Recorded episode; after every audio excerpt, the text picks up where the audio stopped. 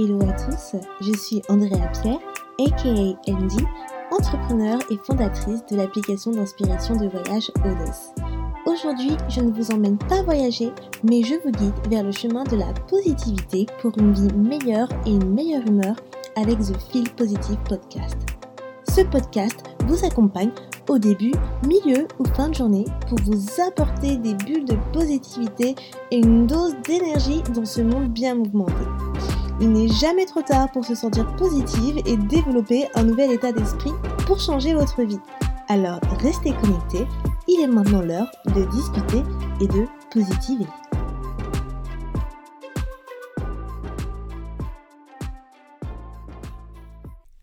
Hello les amours, bienvenue dans un épisode de Fit Positive. Happy Monday. Je suis trop contente donc de vous retrouver aujourd'hui pour le nouvel épisode épisode 34 qui est toujours sur la spiritualité et aujourd'hui l'épisode sera autour de comment j'ai fait et comment j'ai réussi pour manifester ce dont je voulais. Donc je ne sais pas trop quels sont les avis que vous m'avez donnés, les retours que j'ai eus par rapport à l'épisode dernier que j'ai fait donc sur la loi de l'attraction parce que comme vous le savez, je fais toujours du batching donc j'enregistre les épisodes un peu les uns à la suite des autres. Donc je n'ai pas du tout vos retours, donc euh, ça va être quelque chose que je vais voir par la suite en fonction des deux épisodes, mais en tout cas j'espère que ça vous a plu. Le dernier épisode sur la loi de l'attraction, que ça vous a intéressé, et on va continuer du coup sur euh, cette même lignée, mais là je vais vous parler plus de la pratique, donc de comment moi j'ai réussi à faire ces dernières années, de manière consciente ou inconsciente. Donc je tiens vraiment à préciser... Euh, ces deux-là, donc la manière consciente ou inconsciente, parce que beaucoup de personnes ont déjà sûrement manifesté euh, sans savoir ce que c'était la manifestation et la loi de l'attraction, donc c'était inconsciemment, et d'autres le font de manière consciente, donc ils pratiquent ou elles pratiquent la loi de l'attraction avec la méthode, des euh, ressources, etc. Donc moi, je vais vous parler des deux, de comment j'ai fait de manière consciente et inconsciente, parce qu'au début, je n'étais pas consciente que je manifestais et que j'utilisais la loi d'attraction. Et au fur et à mesure, quand j'ai commencé mon voyage avec la spiritualité, forcément, j'en étais consciente. Donc maintenant, je sais très bien comment l'appliquer. Donc encore un petit disclaimer, cet épisode, si vous avez une religion, si vous n'êtes pas à l'aise avec ce type de sujet, libre à vous donc de quitter cet épisode et d'écouter un autre épisode de Fil Positif. Il n'y a pas de problème. Et au contraire, si vous êtes curieux et que vous souhaitez en savoir un petit peu plus et savoir comment j'ai manifesté, vous pouvez écouter et rester avec nous pour cet épisode. Également, je tiens aussi à préciser que ce dont moi je parle, c'est des choses qui sont propres à moi, qui, sont, qui me sont arrivées à moi, mais ça ne veut pas dire que ce sera la même chose pour vous, car effectivement, ça prend du temps, la manifestation, il faut de la patience, et si vous continuez l'épisode avec moi et que vous êtes quelqu'un de religieux, sachez que moi aussi je suis quelqu'un de religieux, pas pratiquante mais je suis chrétienne, mais j'associe la loi de l'attraction avec ma croyance en Dieu, car pour moi c'est Dieu qui contrôle l'univers. Donc, donc ça voilà, c'est mes croyances, c'est la manière dont j'associe les deux ensemble et je m'en fiche de ce que les gens disent. Donc maintenant, passons aux choses sérieuses et faisons un petit rappel de ce qu'est la loi de l'attraction. Donc dans le dernier épisode, donc si vous ne l'avez pas écouté, je vous invite à écouter le dernier épisode sur la loi de l'attraction pour comprendre un peu tout ce qui est les lois de l'univers, comment ça fonctionne, la loi de l'attraction, comment l'appliquer, tout ce genre de choses, pour ensuite comprendre ce dont je vais parler dans cet épisode-là. Mais je vais vous faire un petit rappel de ce qu'est la loi de l'attraction. Donc, la loi de l'attraction, en fait, c'est le concept que la pensée positive attire des résultats positifs. Donc, vous obtenez ce sur quoi vous vous concentrez. Donc si vous vous concentrez sur euh, du positif, vous allez attirer du positif. Si vous vous concentrez sur du négatif, forcément, vous allez, vous allez euh, attirer du négatif. Ensuite, lorsque vous comprenez ce principe, je veux rappeler aussi les quatre éléments donc, de la loi de l'attraction et aussi comment appliquer la loi de l'attraction. Donc, si je vous rappelle des quatre éléments dont je vous ai parlé dans le dernier épisode, brièvement, euh, il y a le premier élément, c'était il faut savoir exactement ce que vous voulez. Pensez-y et demandez que cela se produise. Visualisez que vous l'avez déjà obtenu et continuez de croire que cela arrivera quoi qu'il arrive. Donc ça, c'est les quatre éléments à toujours garder en tête lorsque vous souhaitez euh, du coup euh, appliquer la loi de l'attraction. Et maintenant, la méthode pour appliquer la loi d'attraction, je vous rappelle les cinq étapes. La première étape, c'était d'être clair sur ce que vous souhaitez. La deuxième, c'est d'ajouter une dimension temporelle à vos objectifs. La troisième étape, c'est de pratiquer et d'utiliser les affirmations positives. La quatrième, passer à l'action. Et la cinquième, identifier les croyances limitantes. Donc voilà, je vous rappelle un petit peu tout ça. Et maintenant, on peut donc commencer avec mon histoire. Parce que du coup, en fait, je vais vous expliquer mon histoire depuis le début et comment je suis arrivée à ce stade donc, de manifestation. Donc ça peut prendre du temps, j'espère que je vais pas faire plus d'une heure d'épisode, mais je vais vraiment reprendre jusqu'au commencement, pas du commencement quand je suis née, hein, mais du coup du commencement euh, à partir du moment où j'ai compris qu'il fallait un changement dans ma vie, etc. Donc, let's get started. Du coup, oh, je ne sais même pas par où commencer en fait. Alors, je vous explique, je n'ai aucune note pour cet épisode parce que je me suis dit c'est mon histoire donc je la connais par cœur. Je n'ai pas besoin de notes. J'ai mis simplement des bullet points sur euh, les tips que je vais vous donner, etc. Mais il y a tellement de choses à dire dans mon histoire que je ne sais même pas par où commencer. Donc, euh, alors, tout simplement, on va commencer comme le commencement, comme j'ai dit. Ok, donc, pour ceux qui me connaissent, qui me suivent sur Instagram et qui écoutent les podcasts depuis un moment, vous savez que j'habite à Londres. Donc ça va faire 5 euh, ans cette année euh, que j'habite à Londres. Donc avant, j'habitais sur Paris. Euh, je suis arrivée à Londres après mon master de communication. Donc j'ai quitté Paris à l'âge de 24 ans. Et pour vous dire comment ça commence... Ah voilà, je vais commencer par là. Pour vous dire comment ça a commencé, parce que vous allez voir, tout ce que je, vais vous expliquer, ça va être le commencement de comment été inconsciente de, ce que je manifestais à comment j'ai été consciente. Donc déjà, je suis une personne où on m'a toujours dit que j'étais très chanceuse dans ma vie, avant cela, donc avant que je vous parle du, master, etc. Parce que j'ai toujours réussi à avoir tout ce que je voulais. Bon, je suis née un 13, mais euh, voilà, je pense pas que ça a un rapport avec le fait que je sois chanceuse ou malchanceuse. Mais si vous demandez à toutes les personnes de ma famille, on va vous dire Ah non, mais Andrea, c'est quelqu'un de chanceuse. De chanceuse. Parce que j'ai toujours réussi à avoir tout du premier coup. J'ai eu mon bah, bac du premier coup, avec mention master du premier coup, licence du premier coup, euh, permis du premier coup, euh, alors que pour moi-même, moi-même, je ne me, serais pas donné mon permis, pour tout vous dire. Donc, moi-même, ça, je pense que je l'ai manifesté. Enfin, j'ai toujours eu des trucs comme ça gagner des jeux concours, euh, des places de concert, trouver de l'argent, des sommes à base de 200 balles par terre, des trucs comme ça. Et on m'a toujours dit que j'étais chanceuse. Bon, ça c'est une aparté. Mais en fait, je vous parle de cette aparté parce que je pense qu'en fait, inconsciemment, déjà, je manifestais depuis très longtemps. Donc, ensuite, voilà, à partir de mon master, j'ai fait toutes mes études à partir de 18 ans en alternance. Donc euh, l'alternance, pour ceux qui ne connaissent pas, bah, c'est lorsque vous faites vos études et que vous travaillez pour une entreprise avec un vrai contrat de travail à côté. Et que du coup, vous alternez euh, école et entreprise. Donc lors de mon master, euh, j'ai travaillé pour une grosse entreprise. bon, je peux le dire, hein, La Poste. Donc j'ai travaillé dans un des, des, des bâtiments de La Poste en tant que chargée de communication. Et euh, en fait, euh, lors de ma première année, du coup, on avait euh, beaucoup de, bah, de possibilités, d'avantages pour pouvoir voyager. Et en fait, une fois, je me souviens, il y avait... J'avais vu cette newsletter passer où il proposait d'aller à Londres pour une semaine, faire une école de langue, être logé, nourri, transport tout inclus. Et euh, bah, l'école de langue, aussi inclus pour, euh, pour pas cher du tout. Donc moi, je n'étais jamais allée à Londres à cette époque-là et je me suis dit mais c'est génial, mais en fait je vais y aller. Et du coup, j'y suis allée toute seule. Euh, je me souviens encore, c'était en août, donc 2017, je crois. Je ne sais même plus. donc du coup, j'y suis allée toute seule. Je me suis rendue là-bas, dans cette ville que je connaissais pas. Donc je parlais déjà anglais à l'époque. Et c'était une semaine de dingue. Alors, c'est, c'est pendant cette semaine où je suis vraiment tombée amoureuse de la ville et euh, où je me suis dit, je veux habiter là. Alors, clairement, j'ai adoré. Donc, je suis vraiment sortie de ma zone de confort parce que j'ai voyagé toute seule. Et euh, du coup, je connaissais personne pendant une semaine.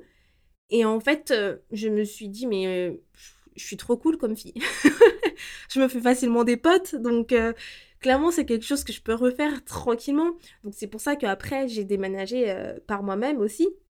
Mais voilà, donc du coup, pendant cette semaine-là où j'étais seule, je me suis dit, voilà, je veux habiter là, je veux euh, euh, partir en fait après mon master. Parce que déjà, j'avais, pendant cette première année-là, cette réalisation que j'avais besoin d'un changement. Car sur Paris, lorsque j'habitais sur Paris, je ne prenais pas de temps pour moi. J'étais tout le temps euh, dehors, je sortais souvent avec mes amis. Je n'avais pas ce temps de me-time comme j'ai là en Angleterre en fait. Donc le, temps où je prenais pour lire des livres et tout, non, mais ça n'existait même pas, je, je ne pouvais pas, j'étais tout le temps occupée. Donc du coup, j'avais déjà cette, euh, cette conscience que j'avais besoin de, bah, de repartir à zéro. Donc après cette semaine-là de Londres que j'avais fait, je me suis dit, ok, c'est bon, l'année prochaine, après mon master, je veux partir à Londres je veux partir à Londres pour six mois. Au début, c'était pour six mois, ça fait cinq, euh, ans maintenant. Bref, on va arriver à, cette, à, ce stade-là. Donc, du coup, euh, ok, je reviens sur Paris. Donc, je mets en place, euh, bah, je commence à économiser pour partir à Londres. Et en fait, dans ma tête, c'était, c'était sûr et certain. C'était sûr et certain que j'allais y aller là-bas. Parce que je voulais aller là-bas. Donc, je savais exactement ce que je voulais. Et j'y pensais tout le temps, constamment. C'était, je veux aller à Londres. Et j'avais, en fait, je m'imaginais refaire tous les quartiers que, où j'étais allée, de me refaire des potes, etc. Je me voyais vivre là-bas.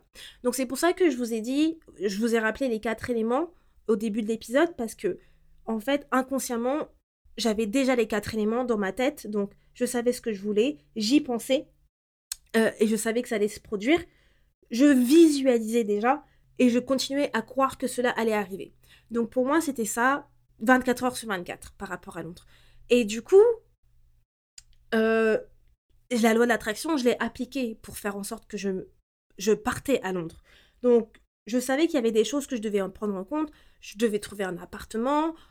En fait, aussi, ce que j'ai fait, c'est que quand je suis arrivée à Londres, j'ai refait cette école de Londres. Donc, donc comme quoi la vie fait bien les choses, l'univers fait bien les choses, donc l'univers, Dieu, comme vous le souhaitez, c'est que pour valider mon master, à la fin de mon master, il fallait que je valide le TOEIC. Donc le TOEIC, pour ceux qui ne savent pas, c'est un examen qui un examen de langue qui valide votre euh, bah, niveau de langue. Et pour mon master, c'était obligatoire. Donc moi, je savais déjà parler anglais. À l'époque, j'étais bah, je parlais, je parle mieux beaucoup, je parle mieux maintenant que avant, mais euh, j'avais, j'ai pas de problème à valider le TOEIC. Le seul souci, c'est que je connais quand même mes faiblesses, c'est que le TOEIC, je suis très lente et c'est que j'ai un gros problème d'attention, surtout quand c'était à, l'école. Et surtout quand c'était tu fais le TOEIC à 8 heures du matin, clairement, moi, je dormais. Limite, je dormais encore, mon cerveau, il n'est pas réveillé. Il faut pas me demander trop à 8 heures du matin. Donc, c'était très, très difficile pour moi de faire valider le TOEIC. Donc du coup, quand j'étais sortie donc de cette école euh, de mon séjour d'une semaine, j'avais déjà pris en tête de me dire bon, je vais, faire cette école l'année prochaine pour valider mon TOEIC. Donc en fait, j'essayais déjà de tout mettre en place. Donc pendant tout tout ce temps, dans ma tête, je me suis dit, ok, je vais déménager pour octobre. Je veux aller là-bas pour octobre. Parce que mon master, mon dernier examen de master, c'était en juin ou juillet et je terminais mon contrat en alternance en août. Donc dans ma tête, c'était, je dois partir pour octobre à Londres et je fais mon école de langue euh, pour trois mois, trois fois par semaine. Et il fallait que dans ma tête, que je cherche un appartement, donc avant que, avant que j'arrive à Londres, forcément parce que je voulais pas être stressée et puis je suis quelqu'un de très organisé. Donc là, si vous reprenez comment appliquer la loi de l'attraction, je l'ai appliquée aussi inconsciemment parce que j'étais pas encore consciente à ce moment-là que je l'appliquais. Donc j'étais claire sur ce que je voulais. J'avais ajouté une dimension temporelle à, à mon objectif. Donc, je savais que je voulais déménager à Londres en octobre. Et dans ma tête, je me disais constamment des affirmations positives par rapport à je sais que je vais y arriver, je sais que je vais déménager, je vais trouver un appartement, etc., etc. Tout le temps, je me disais ça. Ah, mais j'étais obsédée par euh, l'idée de partir. Pour moi, c'était absolument pas possible que je ne partais pas. Vraiment, parce que, comme je vous dis, là, j'étais vraiment tombée amoureuse de la ville. Et vous pouvez demander à, à ma famille, ils seront, enfin, ils se rencontreront encore. Je disais tout le temps, oui, quand j'irai à Londres, quand j'irai à Londres, quand je serai à Londres, etc. Et on me dit, mais Doudoune, t'es même pas encore à Londres. Euh, mais pour moi, c'était, je me projetais déjà, quoi.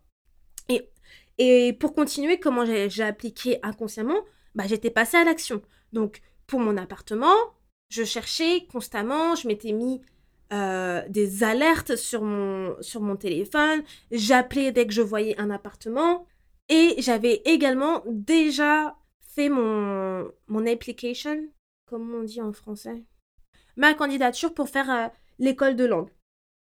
Donc ça, à partir du moment que ma candidature pour faire l'école de langue, j'avais payé tout ça, était validée, hop, voilà, j'étais super contente.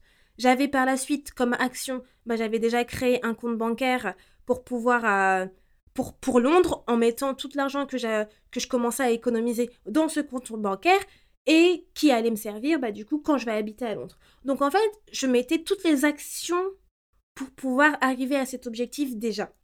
Et à partir de là, c'est là où je voyais les, opportunités qui se présentaient à moi. Donc, par exemple, au niveau de l'appartement, faut savoir qu'à Londres, les appartements, c'est très compliqué. Vous ne pouvez pas euh, booker un appartement.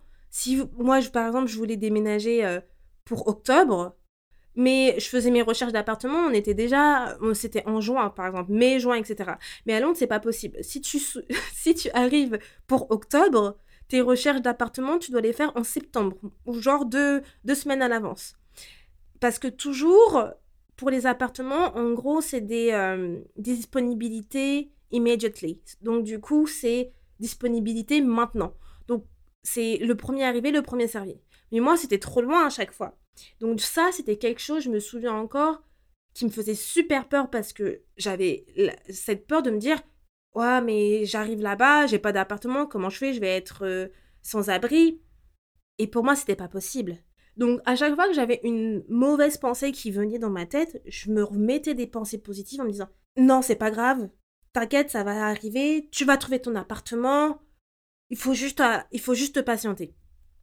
Donc, j'ai trouvé mon appartement. Alors forcément, euh, quand je dis appartement, je cherchais un studio parce que forcément, je n'étais pas encore très consciente euh, du prix des appartements à Londres à cette époque-là. J'étais toute novice. Et clairement, je suis tombée de haut hein, quand j'ai vu euh, le prix des appartements plus tard. Mais du coup, je cherchais un studio et en fait, même en termes de budget, parce que j'avais déjà fait mes recherches un peu en ligne, en termes de budget pour les, pour les studios, etc., mais j'avais pas encore vraiment la conscience de comment c'était cher parce que même si les gens ils disaient oui Londres c'est cher c'est cher en ligne bah tant que t'es pas forcément là-bas tu peux pas voir à combien c'est cher. Donc du coup j'avais pas encore cette conscience là de de comment c'était cher là-bas. Donc du coup moi comme appartement je me suis dit mais en fait il faut que je cherche un appartement qui est moins de 800 euh, pounds euh, par mois avec toutes les factures incluses quoi. Parce que sinon je vais jamais y arriver et dans ma tête, voilà, c'est ce que je me disais, que je vais trouver un appartement, je vais trouver un appartement, et je me disais que cet appartement, il aura toutes les factures incluses pour 800 euros par, 800 euh, pounds par mois. Je me disais ça. Et, et en fait aussi, je me pensais même pas à comment ça va arriver. Parce que quelque chose que j'ai oublié de mentionner, il me semble, dans l'ancien épisode, l'épisode avant, c'est que quand tu essayes de manifester, ne pense pas à comment ça va arriver. Le comment, ce n'est pas ton affaire. Ce n'est pas sur quoi tu dois te concentrer. Sur la seule chose que toi, tu dois te concentrer, c'est sur ce que tu veux vraiment. Après, c'est l'univers qui fait, qui fait le reste. C'est l'univers qui va te dire comment ça va, comment tu vas arriver à avoir ce que tu souhaites en te mettant des opportunités. Donc, je ne pensais pas comment je vais trouver cet appartement parce que clairement, euh, je ne bah, je le savais pas, quoi, comment j'allais trouver. À part, euh, à part euh, appeler les propriétaires et euh, mettre des alertes sur mon téléphone. Franchement, il n'y avait rien d'autre que je pouvais. Je connaissais personne à Londres pour euh, faire fonctionner mes relations, des relations ou quoi que ce soit, j'avais rien d'autre choix que d'y croire et de toujours me faire ces affirmations positives dans ma tête. Jusqu'au jour où, vraiment de nulle part, je sais pas comment je suis tombée sur cette offre, je vois euh, studio 700 euh, pounds en français, toutes les factures incluses à Norfolk. Je me suis dit, mais c'est génial, c'est exactement ce que je veux en termes de factures, en termes de prix et un studio, c'est parfait parce que moi, je n'aime pas la colocation. Donc c'est pour ça que je voulais un studio si vous vous, posez la question. Il est hors de question, vous allez, jamais me voir en colocation. Bon, de toute façon, maintenant, j'habite tout seul, mais jamais de ma vie.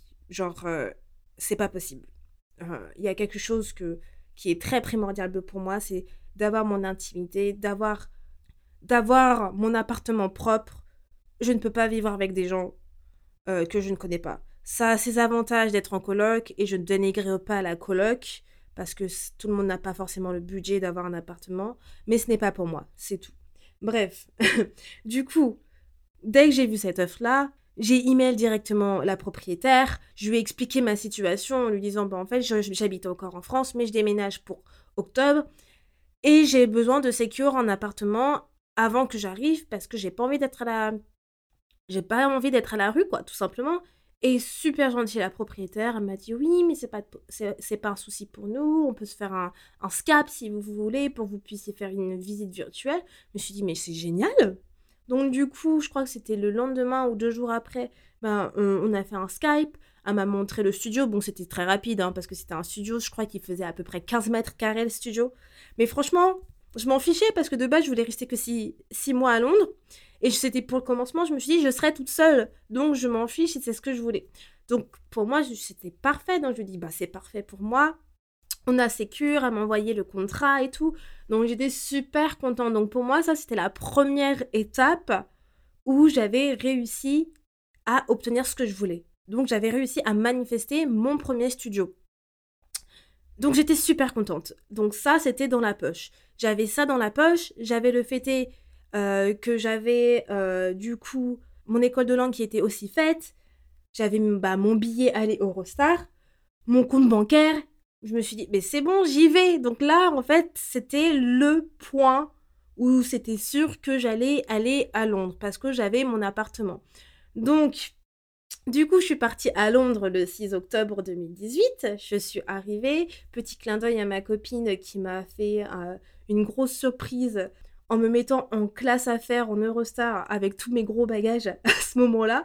Donc c'était donc c'était juste génial parce que franchement j'avais tellement de bagages. Bref, euh, du coup je suis arrivée à Londres à ce moment-là, j'ai fait mon école de langue et en fait voilà, quelque chose à ne pas oublier, c'est que je vous ai parlé du TOEIC. Donc le TOEIC c'était une deuxième chose inconsciemment que j'ai manifestée et que je voulais. Donc pour moi, dans ma tête, c'était sûr que j'allais avoir le TOEIC aussi. Encore une fois, j'ai toujours j'ai toujours ces convictions-là que je vais toujours réussir à avoir ce que je veux. Ça, je pense que c'est quelque chose, quelque chose qui est aussi dû à, notre personnalité, à notre caractère. Donc moi, j'ai vraiment ce caractère de euh, go-getter. Je, je fonce toujours et je, je sais ce que je veux.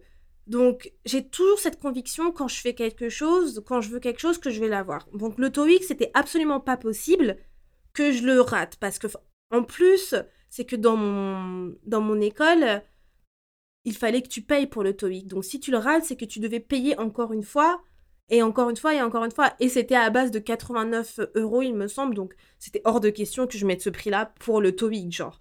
Donc, quand j'ai commencé mon école de langue, ça m'a énormément aidé pour pouvoir faire le TOEIC parce que si vous voulez, je vous ai parlé tout à l'heure que je connais mes je connais mes weaknesses. Donc, je connais mes faiblesses et je savais que pour moi le problème si je fais le TOEIC, c'était le fait est que je suis trop lente et que j'ai beaucoup de mal à me concentrer.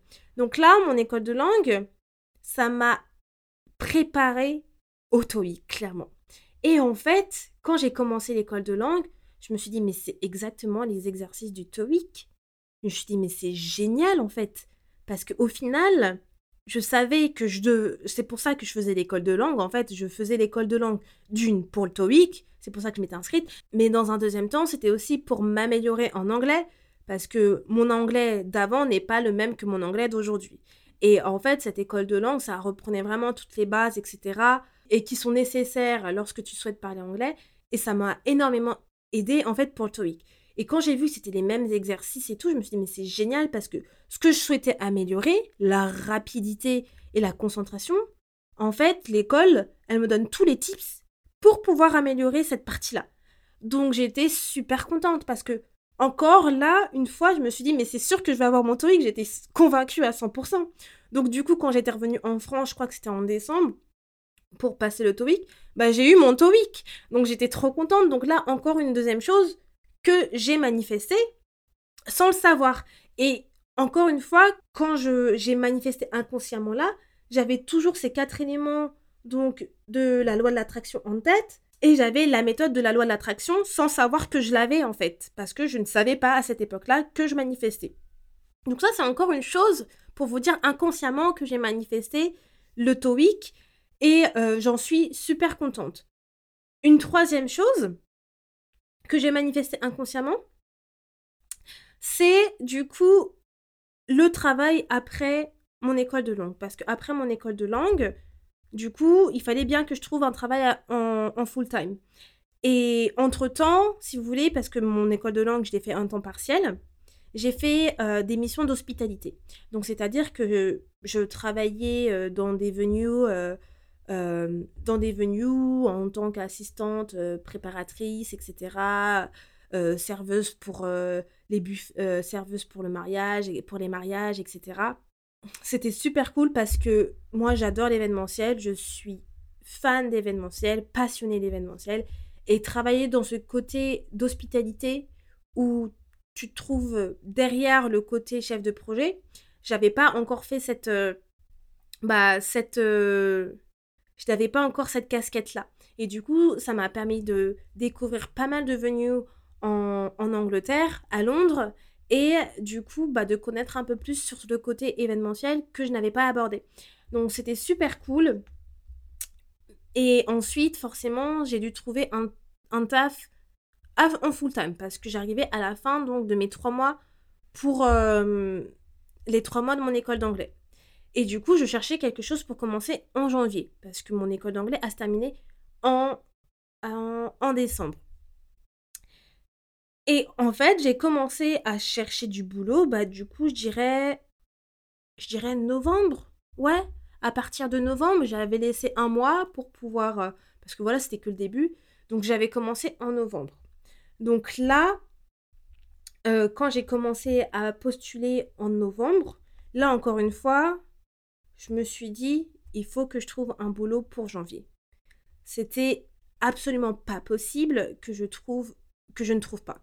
Pourquoi? Parce que financièrement parlant, déjà, ça commençait à être très très dur et j'ai eu une très mauvaise passe, en toute honnêteté, où, où en fait j'ai dû parfois me sacrifier à sortir parce que il me manquait d'argent pour sortir.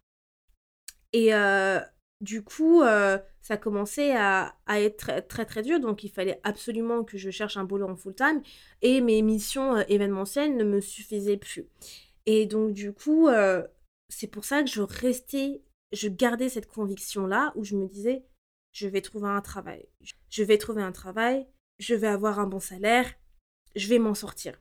Donc encore une fois, je me disais toutes ces affirmations positives. Et là, c'est pour ça que je vous bombarde tout le temps d'affirmations positives et que j'ai créé les affirmations on the go parce que j'adore les affirmations positives. Moi, c'est vraiment quelque chose qui fonctionne pour moi et j'avais expliqué dans un de mes premiers épisodes de podcast où je vous dis que les affirmations positives, je les euh, pratique depuis que je suis adolescente. Mais euh, à cet âge-là, je ne savais pas que c'était des affirmations positives. Maintenant, je le sais. Mais, et c'est pour ça que je pense que pour moi, c'est super fort comme euh, méthode parce que je les ai pratiquées quasiment depuis toujours et que ça fonctionne toujours et ça conditionne vraiment mon, mon, bah, mon subconscient. Donc là, pour le, bah, le travail que je voulais, je voulais trouver un travail dans l'événementiel parce que c'est ce que j'ai fait euh, quand j'étais euh, en France Et c'est mon domaine et j'adore. Et donc, du coup, je voulais ça. Et je voulais aussi trouver un travail qui était bilingual, donc euh, qui était français-anglais. Parce que je me suis dit, bon, bah, c'est, euh, j'aurais déjà beaucoup plus de chances de trouver français-anglais et, et c'est aussi mieux pour moi parce que je vais garder du coup le, bah, ma langue natale et je vais pouvoir aussi pratiquer l'anglais. Mais c'était pas facile à l'époque dans le sens où je trouvais pas énormément de postes euh, dans l'événementiel français-anglais. Et donc du coup, je me suis pas démoralisée, je me suis dit bon, ce n'est pas grave, je vais, je vais postuler à des postes en anglais quand je trouve que c'est que anglais, mais toujours dans l'événementiel. Et si je vois des postes français-anglais, je postule français-anglais. Je me suis pas démoralisée, j'ai eu des entretiens, j'ai des entretiens, bah, forcément, où j'ai pas obtenu le poste. Et parfois, c'était très très dur. Il y a des entretiens où je m'étais donné à fond, où vous voyez les entretiens, vous faites des, des, tâches, on vous demande de faire un exercice et qu'au final, après, ils vous prennent pas. Bah, ça, c'est ce genre d'entretien qui me, qui me donne grave le somme. et parfois, je me, je me voyais encore pleurer parce que ça me saoulait. Je m'étais donné à fond et puis au final, on me prend pas. Et au final, quand j'avais eu ce genre d'expérience-là, je me suis dit, bah c'est pas grave, c'est leur perte. Et ça veut dire que ce n'est pas le bon poste pour moi. Et du coup, on est arrivé au moment où, de nulle part, encore une fois, je sais pas, j'avais mis peut-être mon CV euh, dans une banque de CV ou je sais pas si, si j'avais postulé à ce poste. Non, j'avais pas postulé à ce poste. Je sais plus. Je crois que j'avais peut-être postulé au poste, mais en fait, c'était une, agence de recrutement une agence de recrutement qui m'appelle pour euh, un poste de chef de projet événementiel dans une agence DMC. Donc, euh, en fait, une agence DMC, si vous voulez, c'est une agence événementielle, mais qui est localisée dans, euh, qui est localisée en fait dans la ville pour recevoir les, les clients. Donc, en gros, si vous voulez, c'est par exemple si vous êtes une agence événementielle en France et que vous voulez faire un, un événement à Londres, bah, l'agence événementielle qui est en France, ils peuvent faire appel à une agence DMC parce que l'agence DMC, c'est une agence événementielle qui a le knowledge, qui a la connaissance dans, bah, dans sa ville où elle est, quoi. Donc, du coup, euh, c'était ça l'agence euh, où j'ai travaillé. Donc, du coup, la, une agence de recrutement qui m'appelle pour un chef de projet événementiel dans une agence DMC, pour un poste euh, chef de projet français-anglais. Alors là, franchement, quelle coïncidence. Genre, je me suis dit, comme par hasard. Je suis mais c'est génial, c'est exactement ce que je voulais. Le salaire était pas mal. Euh, je me suis dit, mais il faut absolument que j'ai ce poste pour commencer en plus en janvier. Je suis mais what the fuck? Dans ma tête, je me suis dit, mais c'est ce que j'ai demandé. Été trop contente. Alors, j'ai eu un seul entretien en plus, donc j'ai donné tout à cet entretien. Franchement, j'ai montré mon enthousiasme, mon, ma motivation. En fait, je suis restée moi-même et c'est ce qu'ils ont aimé, j'ai été prise. Du coup, ils ont même pas passé leur autre entretien. Direct, ils m'ont dit Ah, on vous a kiffé, etc. Voilà, j'ai eu ce poste. Euh, où j'ai commencé en janvier, et bah figurez-vous aussi que je suis bien tombée de haut parce que cette, euh, cette expérience, c'est une de mes plus mauvaises expériences. Donc je vous explique, j'étais très contente d'avoir ce poste-là, mais au final, alors j'ai j'ai pas du tout aimé la culture de l'entreprise. Tout ce que j'avais pensé, ce qu'ils disaient pendant l'entretien, en fonction de la culture de l'entreprise, etc., et bah forcément, je l'ai pas vu se refléter lorsque j'ai travaillé là-bas.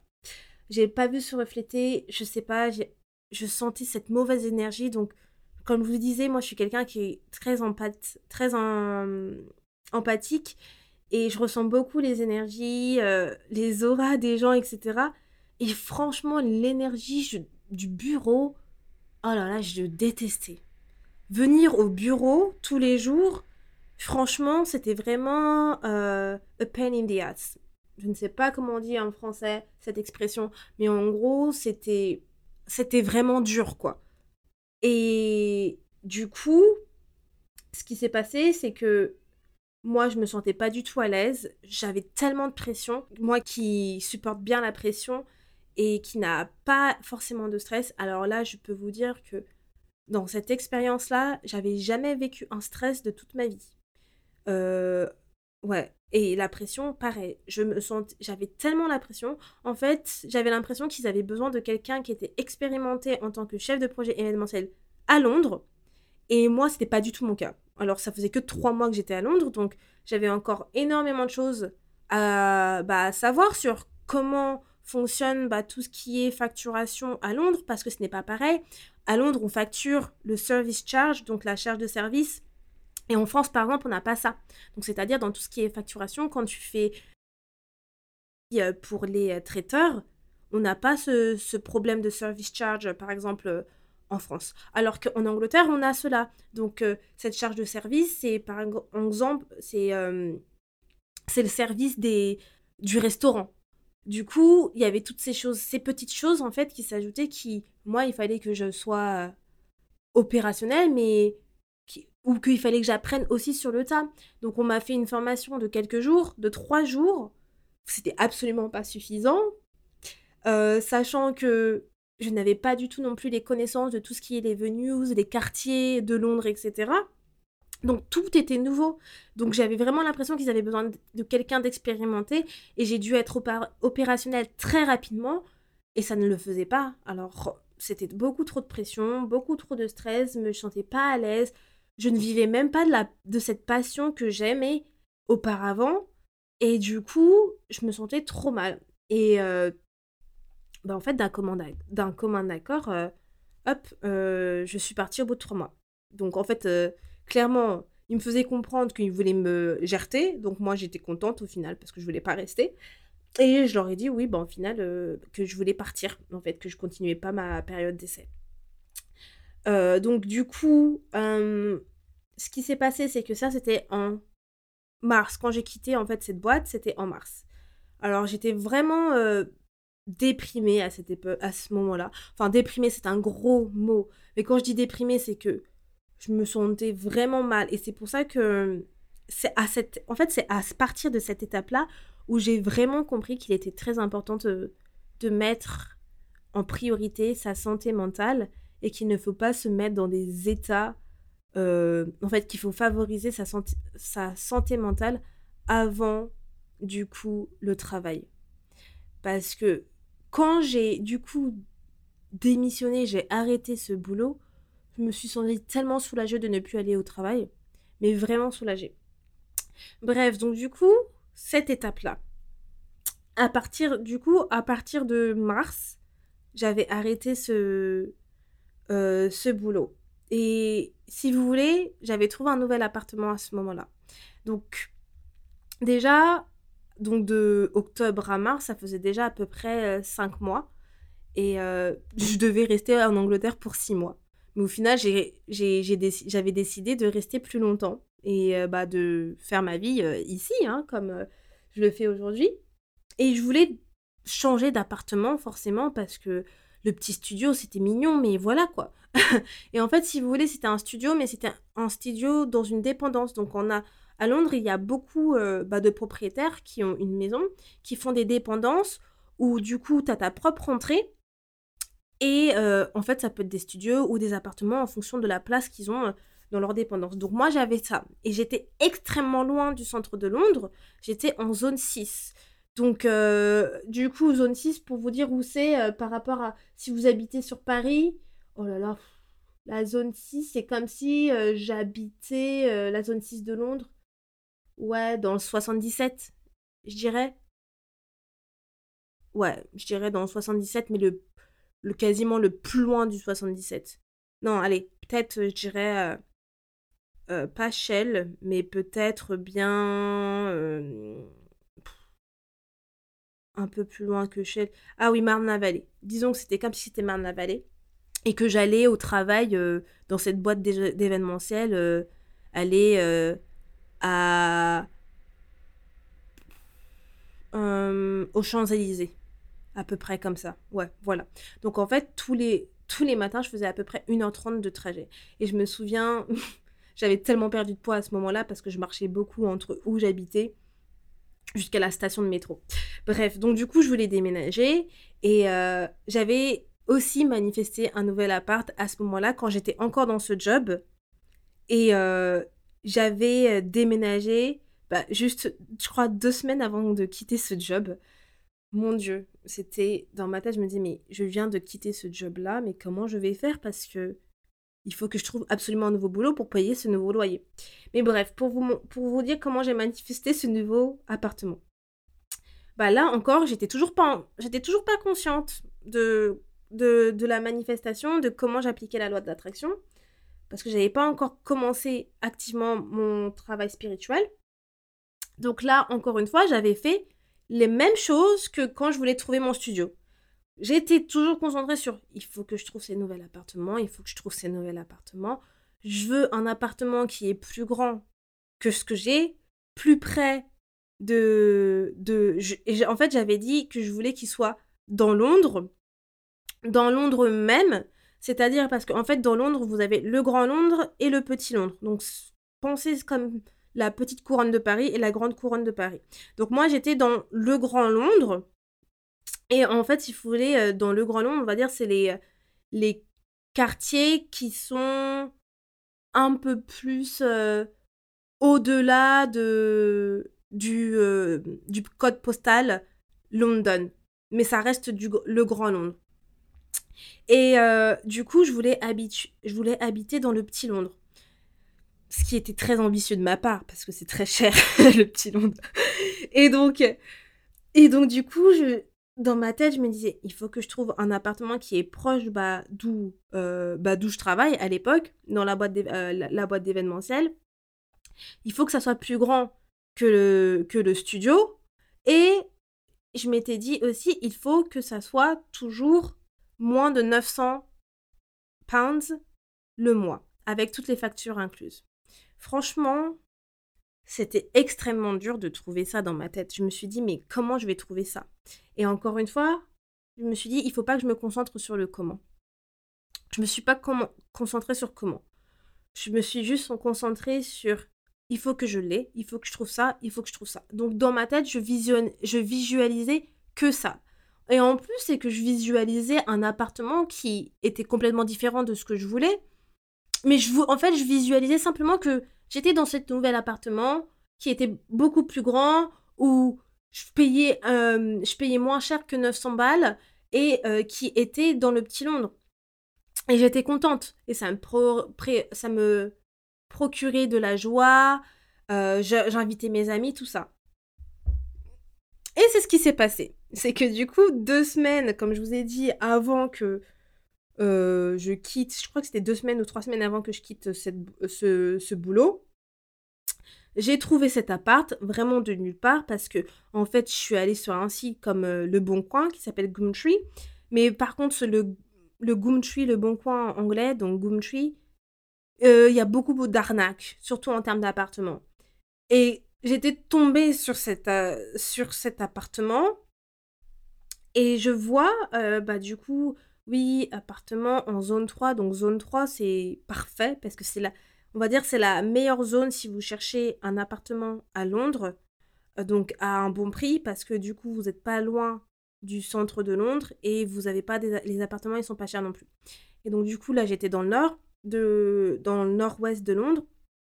Donc du coup, zone 3, euh, à 10 minutes à pied de la station. Euh, donc euh, l'appartement, il faisait à peu près, je crois, 25 mètres carrés ou 30 mètres carrés. Donc déjà, j'avais beaucoup évolué en termes de mètres carrés, en termes d'espace. et je me suis dit, génial, donc vue sur le jardin, donc une chambre séparée, donc entre guillemets chambre. C'était pas une vraie chambre, mais voilà, au moins en tout cas, j'avais l'espace dîner séparé à l'espace euh, chambre, donc génial. Donc quand j'avais vu cet appartement, direct, bah voilà, j'avais euh, contacté le propriétaire, on s'était bien entendu, j'avais visité même le jour même en fait l'appartement, je lui ai dit mais moi je suis disponible dès maintenant en fait. Donc à 19h j'avais visité et euh, je lui avais dit est-ce que vous voyez quelqu'un, il y a quelqu'un qui est intéressé, il me fait oui je vois quelqu'un, je suis ben moi je vous le prends maintenant. Et du coup, j'avais fait, fait le, bah, donner le dépôt, etc. Enfin, la caution, tout ça, machin.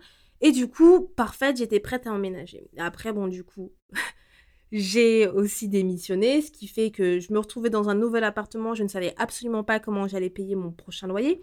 Parce qu'en Angleterre, il n'y a pas de chômage aussi. Donc, forcément, il n'y a pas de chômage en Angleterre, ce qui fait que, bon, là, ça faisait trois mois, donc forcément, même s'il y avait eu du chômage, j'aurais peut-être pas eu la possibilité d'avoir du chômage, mais peu importe, pour vous dire que en Angleterre, vous n'avez pas forcément, vous n'avez pas d'aide si vous êtes à, la recherche euh, d'un emploi, il n'y a pas de RSA ou quoi que ce soit, des trucs comme ça.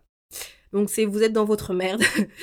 mais je vais vous en parler un peu plus du coup sur une autre histoire. Euh, donc du coup, dans ma tête, je me dis, oh my god, j'ai trouvé un nouvel appartement, ça c'est génial, c'est ce que je voulais. Donc j'étais trop contente parce qu'il était largement mieux que mon ancien appartement. Mais je me, trouvais sans emploi. Donc ça c'était en mars. Et je me suis dit, mais il faut que je trouve un nouvel emploi. Là, du coup, vu que ça m'avait vraiment dégoûté de l'événementiel, cette expérience, je me suis dit, je vais pas retrouver dans l'événementiel. Je kiffe l'événementiel, j'adore, ça restera ma passion, mais je vais pas trouver de l'événementiel. Et là, mon but, c'était de trouver un, un boulot, peu importe ce que c'était, parce que j'avais besoin de trouver un, j'avais besoin d'un salaire. Bon, peu importe ce que c'est, à part serveuse, parce que je suis une calamité, j'ai deux pieds gauche, je suis trop maladroite pour être serveuse. Et euh, du coup, euh, tout ce qui est barista, tout ça, c'est absolument pas pour moi. Donc du coup, encore, j'ai appliqué la même chose que la première fois. Je me suis inscrite sur tous les sites, j'ai refait mon CV, j'ai euh, me suis mis des alertes d'emploi, etc. Franchement, là, encore une fois, j'ai eu pas mal d'entretiens. Bah, les entretiens, ils ne font pas fonctionner? Et au bout d'un moment, je me dis, mais punaise, euh, franchement, je comprends pas. Euh, pourtant, j'ai grave les compétences, tout ça. Mais en fait, toujours penser que l'univers, Dieu fait bien les choses. Si vous n'avez pas l'emploi sur lequel vous avez postulé, c'est pour une bonne raison. Donc là, il m'a fallu un, un, mois pour trouver un, nouvel, euh, un nouveau job, ce qui est au final rien du tout. Donc j'ai trouvé un nouveau job en mai, du coup, et j'ai eu en fait toute la période d'avril pour postuler. Donc on arrive en mai 2019, où là, du coup, j'avais, euh, je me souviens encore, j'avais fait un, j'avais trouvé un, un poste pour euh, travailler en tant que Sales Development Representative chez Octa. Alors, je sais absolument pas pourquoi j'avais postulé à ça parce que je déteste les sales. Comme quoi, heureusement que j'avais pas pris cette offre là. Et je devais passer un entretien pour eux. Et entre temps, j'avais aussi, j'avais vu un poste pour postuler, euh, enfin pour travailler chez Booking.com en tant que chargé de clientèle. Et du coup, j'avais vu ça, j'ai fait bon bah je vais postuler. Hein. J'avais du coup euh, reçu euh, un email en me disant oh vous avez vous avez été sélectionné, etc il fallait faire un petit test en ligne. Donc j'avais réussi le test, j'avais le recruteur qui m'avait appelé pour me dire est-ce que vous souhaitez avoir un entretien? Donc dans ma tête, je me dis ben oui, pourquoi pas? Et en fait, je me pensais même pas, mais pensais même pas à, euh, à travailler chez Booking. Absolument pas du tout. Et j'avais, parce que j'avais du coup un poste chez Octa et puis le salaire il était déjà mieux que chez Booking. Et du coup, euh, le, l'entretien que j'ai eu chez Booking était avant celui que j'avais chez Octa. Donc du coup, je vais chez l'entretien chez Booking.com sans avoir rien préparé. J'y vais vraiment à la cool de chez cool. Et euh, j'y vais. Donc j'avais jamais, j'avais jamais fait un entretien aussi long de toute ma vie. Genre l'entretien, c'était un entretien de 3 heures. Donc vous avez une première étape où vous arrivez, vous avez un test en anglais à faire en ligne. Donc euh, du coup, si vous, les personnes qui n'ont pas réussi le test en anglais qui durait 10 minutes, ils partent, bah, ils, doivent, ils repartent chez eux, quoi. En fait, ils sont pas pris. Donc, moi, j'avais réussi. Euh, ensuite, quand tu réussis le test en anglais, tu as un, un mock call. Donc, en gros, tu as un test. Euh, bah, comment on dit Genre, euh, en gros, ils font un, un test avec, avec vous, genre au téléphone, comme si bah, étais un toi, tu es la chargée de clientèle et puis il y a un client qui t'appelle. Comment tu, comment en fait tu, te débrouilles? Donc, il y avait eu ce moco-là. En plus, je me suis dit, oh my god, franchement, euh, je pensais que je l'avais raté, mais apparemment, non. Donc, euh, j'étais contente. Après, du coup, ce moco-là, tu as, as l'entretien avec deux managers. Donc, du coup, j'ai eu l'entretien avec deux managers et tout. Ça s'est super bien passé et franchement, quand je vous dis j'avais rien préparé, et comme quoi, parfois, on n'a pas besoin de se préparer à fond parce qu'ils ont adoré mes réponses. Et il y avait des, y avait des questions comme euh, Oui, mais le poste, c'est un peu un poste qui est au-dessus de vos compétences, au-dessous pardon, de vos compétences Est-ce que ça vous plaira quand même? Et moi, je leur avais dit, bah, moi, je suis toujours, je suis toujours contente d'apprendre des nouvelles choses. c'est pas forcément quelque chose que j'ai... Une expérience que j'ai faite énormément dans le passé, donc... Enfin, je suis contente de voir quelles sont les nouvelles qualités et nouvelles compétences que je peux développer, quoi. Et en fait, voilà, ils ont adoré toutes mes réponses. Et un jour après, il me semble, c'était... Ouais, c'était passé super vite, je crois, ils cherchaient des gens super rapidement. Un jour après, on m'appelle, on me dit... Et j'avais toujours pas passé mon entretien chez Octa. On me dit Ah oui, euh, Andrea, euh, bah vous avez été prise. Je, ah bon? Genre, vraiment, je lui ai fait Really Genre, euh, j'étais, j'étais surprise, tout ça. Oui, vous avez été prise, bravo, etc. Bravo, etc. Du coup, bah, quand est-ce que vous pouvez commencer et tout? Et bah, franchement, super compétente. Et je me souviens encore, j'avais commencé, bah, je crois que c'était le 5 mai ou quelque chose comme ça, parce que c'était vraiment avant mon anniversaire. Et du coup, j'ai commencé début mai. Donc, du coup, j'ai dit bye bye à Octa. Hein, et j'ai commencé chez Booking.com. J'avais pas du tout, j'avais vraiment pas du tout pensé que j'allais travailler chez Booking.com un jour. Mais pourquoi je vous parle de ça? Parce que, en fait, franchement, vraiment, les choses sont super bien faites. Booking.com, quand, j'étais, quand j'ai fait mon master en communication, j'avais un cours qui s'appelait Marketing mobile.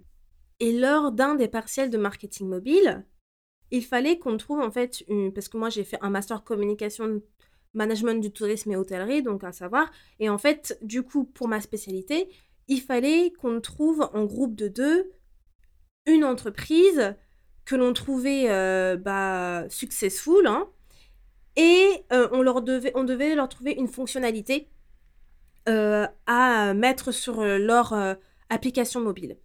Et en fait, du coup, moi, la fonctionnalité que j'ai trouvée, que j'avais, parce que forcément c'est quelque chose que vous imaginez, que j'avais trouvé, on avait choisi avec mon binôme booking.com, et la fonctionnalité que j'avais trouvée du coup pour mettre dans leur application, c'était la fonctionnalité que j'ai développée en tant que projet pour mon application. Donc forcément ça m'appartient parce que c'est moi qui l'ai imaginé. c'est quelque chose qu'on n'a jamais proposé à Booking parce que c'était impartiel. Mais pour vous dire comment les choses sont bien faites, c'est que grâce au fait que j'ai travaillé chez booking.com et qu'au final j'ai pas travaillé chez Octa, ça m'a fait repenser à ce projet-là que j'avais euh, fait pendant mon master. Et c'est à ce moment-là où quand j'ai travaillé à booking.com où je me suis dit mais en fait j'ai fait un projet euh, pour booking.com j'ai j'ai ressorti mes affaires de master, etc. Et je me suis dit, bon, est-ce que, faut, est-ce que je peux du coup euh, peut-être proposer ce projet-là à Booking Et comme ça, si ça trouve, ça les intéresserait de développer cela dans leur application et je pourrais devenir le chef de projet, par exemple, de, de ce projet-là.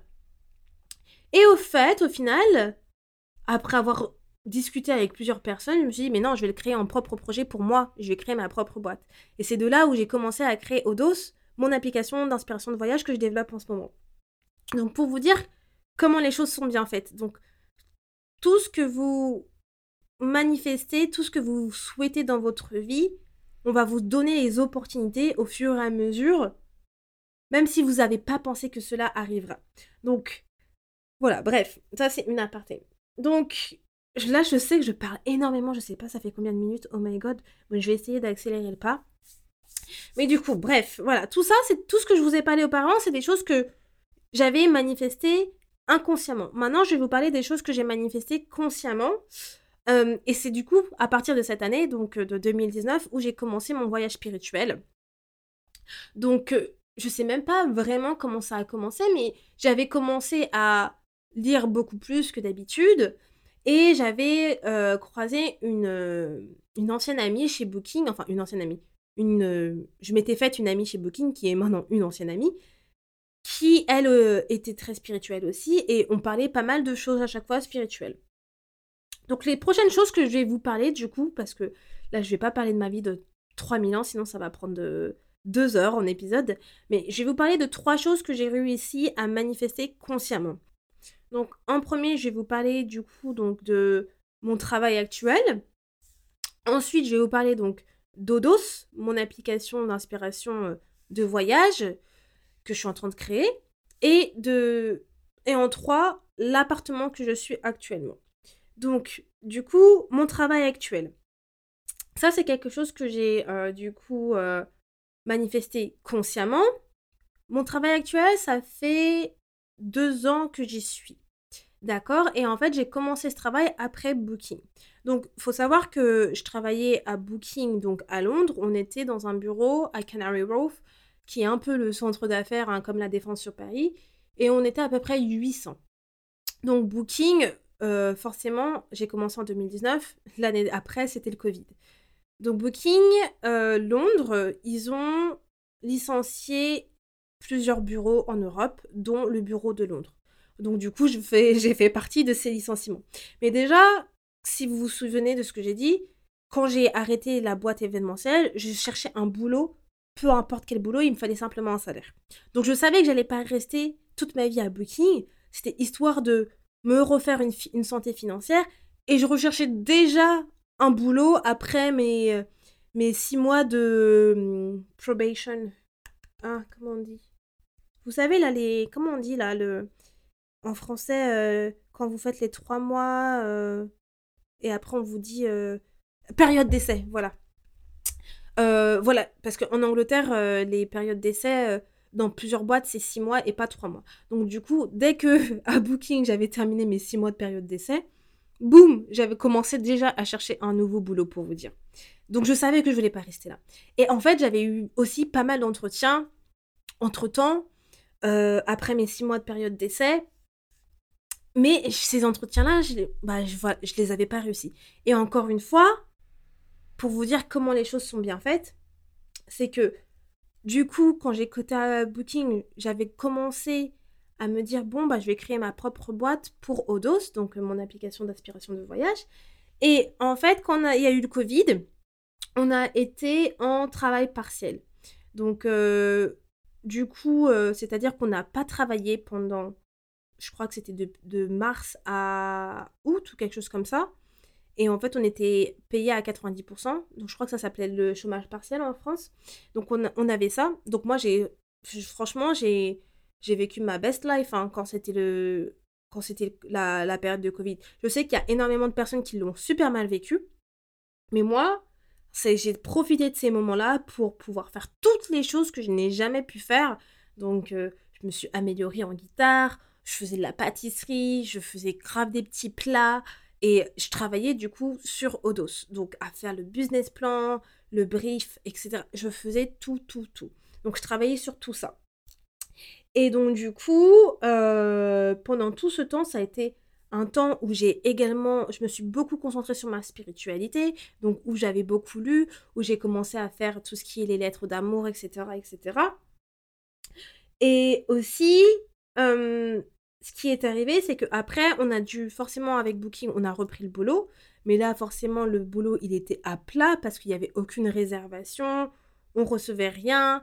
Moi, j'étais contente parce que clairement, je... ça me permettait de faire autre chose à côté. Et en fait, notre CEO, il nous a annoncé que le bureau de Londres allait être licencié, allait être fermé. Donc, 800 personnes licenciées. C'était un choc total. Donc pour tout le monde, donc pas forcément un choc parce que en fait, ils nous avaient dit qu'ils allaient faire des licenciements, mais un choc que en fait 800 personnes allaient être licenciées. Donc on s'attendait pas à ça, on pensait que ça allait être quelques personnes. Mais là, c'était vraiment tout le bureau de Londres, il y a eu le bureau de Manchester, de Cambridge, etc. qui a été fermé. On était là, what the heck? Bref, du coup, voilà, tout est... Euh, tout le monde était là en mode mais ouais, euh, ils n'ont pas le droit de faire ça, blablabla. Enfin, moi dans ma tête, je me disais bon, bah c'est pas grave, de toute façon, Dieu fait bien les choses. Je voulais pas rester chez Booking.com. Donc, une raison de plus pour pouvoir continuer à postuler. Parce que je postulais déjà encore à cette époque-là, à ce moment-là, pour trouver quelque chose. Mais je ne trouvais rien et mes, euh, et mes comment dire, mes, mes entretiens n'étaient pas concluants. Donc du coup, jusqu'au jour, et pour vous dire, franchement, c'est juste incroyable. Pour vous dire, parce que en fait, euh, en Angleterre, je vous ai dit, il n'y a pas de chômage. Et en plus de ne pas avoir de chômage, l'entreprise n'a l'entreprise a le droit de ne pas vous payer euh, une compensation de licenciement, je ne sais pas comment vous appelez ça en France, euh, si vous n'avez que deux ans dans l'entreprise. Donc, c'est-à-dire, je m'explique. En gros, la loi dit que c'est après deux ans, il vous faut deux ans dans une entreprise pour avoir un package de licenciement. Mais si vous n'avez pas fait deux ans dans l'entreprise, c'est libre à l'entreprise de se dire bon bah je vais vous compenser financièrement pour, la, euh, pour vous avoir licencié. Mais si l'entreprise ne veut pas, vous, ça veut dire que vous, vous partez simplement avec votre solde de tout compte et euh, deux mois de salaire, euh, deux mois de salaire qui correspond en fait aux deux ans de service à l'entreprise. Si ça fait qu'un an, c'est un an de salaire à l'avance. Et c'est tout. Et deux mois de salaire à Londres, c'est rien, parce que les deux mois de salaire, en fonction de où vous habitez, je peux vous dire que ça part très vite. Avec les transports, ça part très vite. Et donc, du coup, forcément, pour toutes les personnes qui étaient à Londres, enfin, qui étaient au bureau de Londres, et qui étaient dans l'entreprise que depuis deux ans, on était un peu en panique, parce qu'on se disait, mais si on n'a pas de compensation, comment on va faire? On est en pleine période de Covid, on a tous, du coup, euh, des loyers à payer, c'est super compliqué de trouver un boulot, mais ça va être la misère. Et donc, du coup, je vous avoue que c'était très, très dur mentalement. Vraiment très, très dur mentalement parce que, parce que vraiment, j'avais peur que ils allaient rien faire. Mais, comme quoi, encore une fois, je sais pas, je me dis toujours, je suis vraiment blessed parce que euh, tout est, en fait, tout s'est passé comme, euh, tout s'est déroulé comme euh, je le souhaitais forcément, Booking.com, c'est une grosse boîte. Donc, une grosse boîte pense aussi à son image et ils ne peuvent pas ne pas payer, ne pas compenser leurs, salariés. Donc, en fait, il y a une période de 21 jours où, en gros, vous avez des, des employés qui sont désignés comme je sais plus comment ils appellent ça, mais des consultants pour pouvoir défendre les droits de l'employé. C'est un peu comme les syndicats, si vous voulez, et qui vont dire pourquoi Booking et doivent nous euh, nous compenser, etc. Et à quelle hauteur. Donc du coup, euh, voilà, on a eu ces périodes de 21 jours. C'était 21 jours de stress où on allait savoir si on allait être compensé ou pas. Et dans ma tête, je me disais, mais on va être compensé. Je me suis dit dans ma tête, Andrea, c'est pas grave. Continue à postuler, quoi qu'il en soit. Et ton but, en fait, c'est de postuler et de trouver un travail qui sera, qui va arriver juste après de Booking et comme ça, tu vas être compensé, tu auras l'argent de booking et tu n'auras pas trop à dépenser en termes de. Euh, en termes de. Comment dire euh, de, de, de budget. Et en fait, je pensais que à ça. Et quelque chose que j'ai pas mentionné, c'est que. Entre temps, je faisais. J'avais fait. Euh, j'avais. j'avais appris la méthode de la liste. Et du coup, en fait, c'était une personne euh, de Booking, une de mes anciennes collègues, qui m'avait parlé de ce concept de liste, parce que je vous, la personne dont je vous ai dit qui est très spirituelle. Et elle m'avait dit, en fait, oui, euh, c'est bien si tu fais ta, ta, liste de, par exemple, de, de, ton homme idéal, etc. Elle, en fait, on parlait de plus de l'homme idéal à cette époque-là. Et en fait, quand justement je commençais à écouter euh, bah, des épisodes de podcast, à lire, etc., machin chose, j'avais repris ce concept de liste, mais aussi pour mon job idéal. Donc en fait, j'ai fait cette liste, mais pour mon job idéal. Et mon job idéal, c'était, j'avais mis tout ce que je souhaitais dans un job. Donc à booking.com, par exemple, j'avais, pas mal de choses que j'adorais. C'était, on avait du coup la, le déjeuner gratuit, le petit déjeuner aussi gratuit. On avait du coup pas mal d'avantages. Euh, on avait quoi d'autre? Euh, La culture d'entreprise était géniale. Franchement, j'ai rien à dire. C'était une superbe expérience. La culture d'entreprise, elle était géniale. La diversité, inclusivité, ça, c'était parfait. Donc, toutes ces informations-là, j'ai, j'ai. Ensuite, ce que j'avais aussi ajouté, j'avais ajouté dans ma liste idéale le salaire que je souhaitais. Mais là, pour le coup, j'avais mis un salaire assez élevé que je pensais absolument pas avoir, hein, pour vous dire. Hein. Euh, du coup, euh, j'ai mis le salaire que je souhaitais. Je n'avais pas mis de poste précis parce que je savais pas forcément ça allait être quoi comme poste que je, ce que je pensais euh, manifester. Mais du coup, j'ai mis simplement ces informations de mon job idéal. Cette liste-là, elle était dans mes notes. Ah bah, elle est toujours dans mes notes du coup de d'iPhone et c'était post, euh, post idéal 2022. Et je me la lisais tous les jours. Je m'imaginais avec ce poste-là, aller dans cette entreprise où j'allais avoir la bouffe gratuite, les snacks gratuits comme à booking.com, où j'étais super bonne dans mon poste, euh, que tout le monde m'aimait, etc. Franchement, et j'imaginais également les émotions avec. Et j'y pensais que ça. Et c'est pour ça que je me disais, Andrea, t'as ce poste, Andrea, t'as ce poste, Andrea, t'as ce poste. Jusqu'au jour où, du coup, bam, je vois un post, je crois que je l'avais vu en plus euh, super tard, il était à, 20h. Je vois un post sur Indeed un jour et correspond, il n'y avait pas tout ce qui était culture d'entreprise, le salaire et tout. Mais en termes de, de responsabilité, il correspond à tout ce que je souhaitais faire et des, les capacités que je savais faire. Donc je me dis, mais je sais faire tout ça. Je me suis, le lendemain matin, je me suis dit, bon, il est un peu trop tard pour postuler dès le lendemain matin, je vais postuler. Je me suis réveillée super tôt le lendemain matin pour postuler, c'était sur Indeed. Et la coïncidence, c'est que le recruteur, le même jour, il me contacte sur LinkedIn et me dit euh, Oui, bonjour Andrea, on a un, nouveau poste qui s'est euh, libéré, enfin euh, concret dans notre, dans notre entreprise. Je crois que je pense que tu as toutes les qualités, les compétences pour ce poste. Est-ce que tu seras intéressé et je vois qu'en fait, du coup, c'est le poste que j'ai postulé ce matin. Et du coup, je fais, mais c'est une coïncidence de fou, j'ai postulé ce matin sur Indeed déjà. Et genre, avec le recruteur, on commence à super bien se s'entendre. Il fait, oh, fantastique Genre, euh, oui, bah, oh, ça te, ça te dirait qu'on s'appelle, etc., pour qu'on en parle. On s'appelle et tout. On se fait un screen call. Et euh, on s'entend super bien. Franchement, c'est un des meilleurs recruteurs que j'ai jamais eu au téléphone franchement, je. Je l'ai kiffé. Je franchement, il était juste génial, trop gentil, tout ça. Il m'a donné grave des tips, tout ça. Donc, du coup, j'ai eu un premier entretien avec cette boîte. J'avais un test aussi. My God, quelle horreur, les tests de suite logique. Moi, je suis pas la meuf la plus logique de, de la Terre. Donc, du coup, je me suis dit, mais je vais le rater. Alors qu'au final, j'ai été celle qui l'a le plus réussi. Dans ma tête, je me suis dit, ok, ok, bah, fair enough. Et donc, euh, après ça, j'ai eu un, entretien avec un autre manager. Et après ça, un entretien, un autre manager. En tout, j'ai eu une, deux, trois, quatre, cinq, cinq entretiens.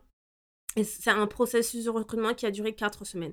Et pendant ces quatre semaines-là, j'étais toujours en attente de la réponse de Booking pour savoir si j'allais avoir la compensation financière. Donc, ce qui s'est passé, c'est que euh, dans ma tête, je me disais, je vais avoir ce job. Et à chaque fois que j'avais un entretien pour ce job-là avec un des managers, j'avais le recruteur qui me rappelait derrière, qui me disait si le, comment ça s'est passé et quel, euh, ce que pensait le recruteur, euh, le, manager. Et à chaque fois, il me disait que des, choses positives en me disant T'es, es leur préféré, t'es leur préféré. Moi, je suis autant confiante, euh, que ça va être toi qui va être choisi. Et donc, du coup, ça me rassurait. Et je partais encore plus confiante et je manifestais encore plus avec des manifestations positives en me disant je vais avoir le job, je j'ai le job en fait tout simplement. Et donc du coup, je crois que c'était une semaine avant euh, une semaine ouais, une semaine avant que je sache que si on allait avoir la compensation de booking, j'ai la confirmation du coup de mon de, de, de l'entreprise qui me dit que bah, j'ai été euh, sélectionnée pour pouvoir faire le job avec le salaire que je voulais, même plus que je voulais, et euh, lorsqu'ils m'ont envoyé du coup bah, le contrat, la, brochure de l'entreprise avec tous les avantages, mais j'étais choquée parce qu'il y avait tout de ma liste. Alors le poste, le travail, il était pas très loin de l'appartement où j'étais à ce moment-là, parce que c'était aussi dans ma liste. Donc avantage, donc forcément j'avais euh, bah, tout ce qui est mutuel, etc. C'est ce que j'avais noté dans ma liste aussi. J'avais bah, bouffe gratuite à, midi, snack gratuit, super culture d'entreprise, diversité, inclusivité, euh, le salaire que je voulais. Je me suis dit, mais que demande le peuple? J'étais trop contente. Et une semaine plus tard, on me dit qu'à Booking, on va avoir la compensation. Donc tous ceux, même ceux qui sont qui ont été dans la boîte euh, pas plus de deux ans, ils ont la compensation. Alors là, je me suis dit, mais amen. Franchement, le soulagement que j'ai eu, je me suis dit, mais c'est juste génial, j'étais trop contente. Donc, je pratiquais déjà euh, aussi les outils dont je vous avais parlé, tout ce qui est gratitude, régularité, patience, lâcher prise dans le, prochain épisode. Ça aussi, hein, je le pratiquais. Je synthétise encore une fois parce qu'il y a trop de choses, je peux pas vous parler de tout forcément. Mais euh, dans tout ce que je vous parle, dites-vous qu'il y avait la gratitude que je faisais parce que je vous ai dit que je suis chrétienne. Donc pour moi, quand vous faites votre prière à Dieu, vous demandez à Dieu ce que vous souhaitez, mais vous pratiquez aussi de la gratitude parce que vous dites ce que vous êtes reconnaissant de votre journée. Donc pour moi, toutes ces choses-là, c'est la même chose. La régularité, bah, mes actions, elles étaient régulières, j'étais constante, j'étais patiente aussi. Je savais que ça allait arriver, mais je ne savais pas quand et comment, mais j'étais patiente. Je ne demandais pas tout tout de suite. Et à un moment, c'est que je lâchais prise. C'est que je savais que ça allait arriver, mais je ne stressais pas de ne pas l'avoir. Donc c'est là où du coup je me concentrais que sur le moment présent. Et le lâcher prise, c'était vraiment quelque chose de super important. Euh, bref, donc du coup, j'étais super contente parce que j'avais la compensation de booking, puis j'avais trouvé ce boulot que j'allais commencer dans deux mois. Donc novembre, on a été licencié de booking, j'ai eu la compensation de booking ce même moment-là, et j'avais euh, eu euh, du coup la réponse pour ce job que je commençais en janvier. Donc c'était juste génial, donc c'était sûr que j'allais pas avoir de soucis pour payer mon loyer et tout ça. Franchement, la compensation de booking, ça m'a sauvé la vie. Euh, enfin, sauvé la vie, c'est que ça m'a permis de, ça m'a permis vraiment de, de voilà, de finaliser certaines choses financières. Donc c'était juste génial. Et pourquoi je vous dis l'univers fait bien les choses, Dieu fait bien les choses? Parce que si j'avais trouvé un emploi avant euh, le, le, licenciement de Booking, si j'avais quitté Booking avant, j'aurais jamais eu la compensation de Booking qui était de 8000 balles, clairement, euh, pour moi. Donc, euh, ça aurait été l'argent que j'aurais jamais reçu. Donc, franchement, j'en suis super reconnaissante de me dire, je n'ai pas quitté. Et je suis super reconnaissante de ne pas avoir trouvé de boulot avant ça. Bref. Ensuite, donc du coup, là, je vous ai parlé du, de comment j'ai manifesté consciemment ces choses-là. Donc, j'avais toujours en tête que je savais déjà ce que je voulais en termes de boulot enfin, je savais déjà ce que je voulais euh, pour manifester le travail. J'y pensais et je demandais que ça se produise. Je, je me visualisais dans la boîte, etc. Et je continuais à croire que ça allait arriver quoi qu'il arrive. Peu importe le résultat de booking ou pas. Donc j'ai gardé ces quatre éléments, comme je vous ai dit, et j'ai appliqué la loi de l'attraction en étant clair dans ce que je voulais, en mettant une dimension temporelle. Ah oui, parce que je vous en ai pas parlé, mais dans ma liste, je disais qu'il fallait que je trouve un boulot pour euh, décembre. Donc là, j'ai commencé en janvier. C'est proche, donc c'était parfait. Je continuais mes affirmations positives. Pas, je passais à l'action parce que je postulais en, bah, en gros, hein, du coup. Et par contre, euh, les croyances limitantes, c'est peut-être une étape que je m'étais optionnelle parce que j'avais pas forcément de croyances limitantes autour de tout ce qui est euh, de, job, on va dire. Euh, mes croyances limitantes, c'était plus moi financièrement ou autre. Et ça, c'est autre chose dont je vais vous parler pour du coup ce que j'ai réussi à manifester du coup sur le reste. Donc là, du coup, j'avais réussi à manifester mon travail actuel. Et quelque chose que j'avais fait juste après ce travail actuel, c'est que j'avais appliqué du coup la méthode donc, des lettres à l'univers. Donc, je vais m'arrêter là pour ce premier épisode. Je vous avoue, je vous fais un peu un cliffhanger, mais euh, du coup, l'épisode il est déjà très très long. Je voulais pas qu'il dure une heure, mais je vois qu'il fait déjà à peu près plus d'une heure. Et du coup, je vais faire une partie 2 qui va venir euh, bah, dans deux semaines. Parce que pour le coup, euh, je vois qu'il y a énormément de choses encore que je n'ai pas abordées.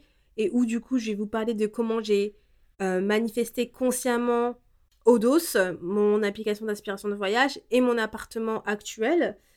Et du coup, il faut que je vous donne du coup les tips, les choses qui m'aident à manifester. Enfin, des choses qu'il faut prendre en compte, on va dire des outils qu'il faut prendre en compte. Donc il y a encore pas mal de choses, mais j'ai pas envie que ça dure une heure, donc je vais m'arrêter là. Dites-moi ce que vous en pensez sur Instagram pour le moment. Mais la partie 2 arrive dans le prochain épisode. Il y a encore juste deux semaines à attendre et on va reprendre où je me suis arrêtée. Alors, désolée pour... je vous laisse un peu en suspens, mais ça va faire un peu comme dans les films, du coup, on va reprendre et vous allez savoir, mais quelle est la suite de l'histoire. Mais voilà, je vais vous en parler dans l'épisode prochain qui sera la partie 2. Donc du coup, on se retrouve dans deux semaines où je vous raconte la suite. J'espère que cette première partie vous a plu et on se retrouve plus tard. Ciao Merci beaucoup de ton écoute et d'être resté avec moi jusqu'au bout. Si à la fin de cet épisode tu sens ton humeur changer et tu te sens un petit peu plus boosté, n'hésite pas à me laisser un avis, ça me fera toujours plaisir et j'apprécierai de les lire dans le prochain épisode. A bientôt, positivement, Andy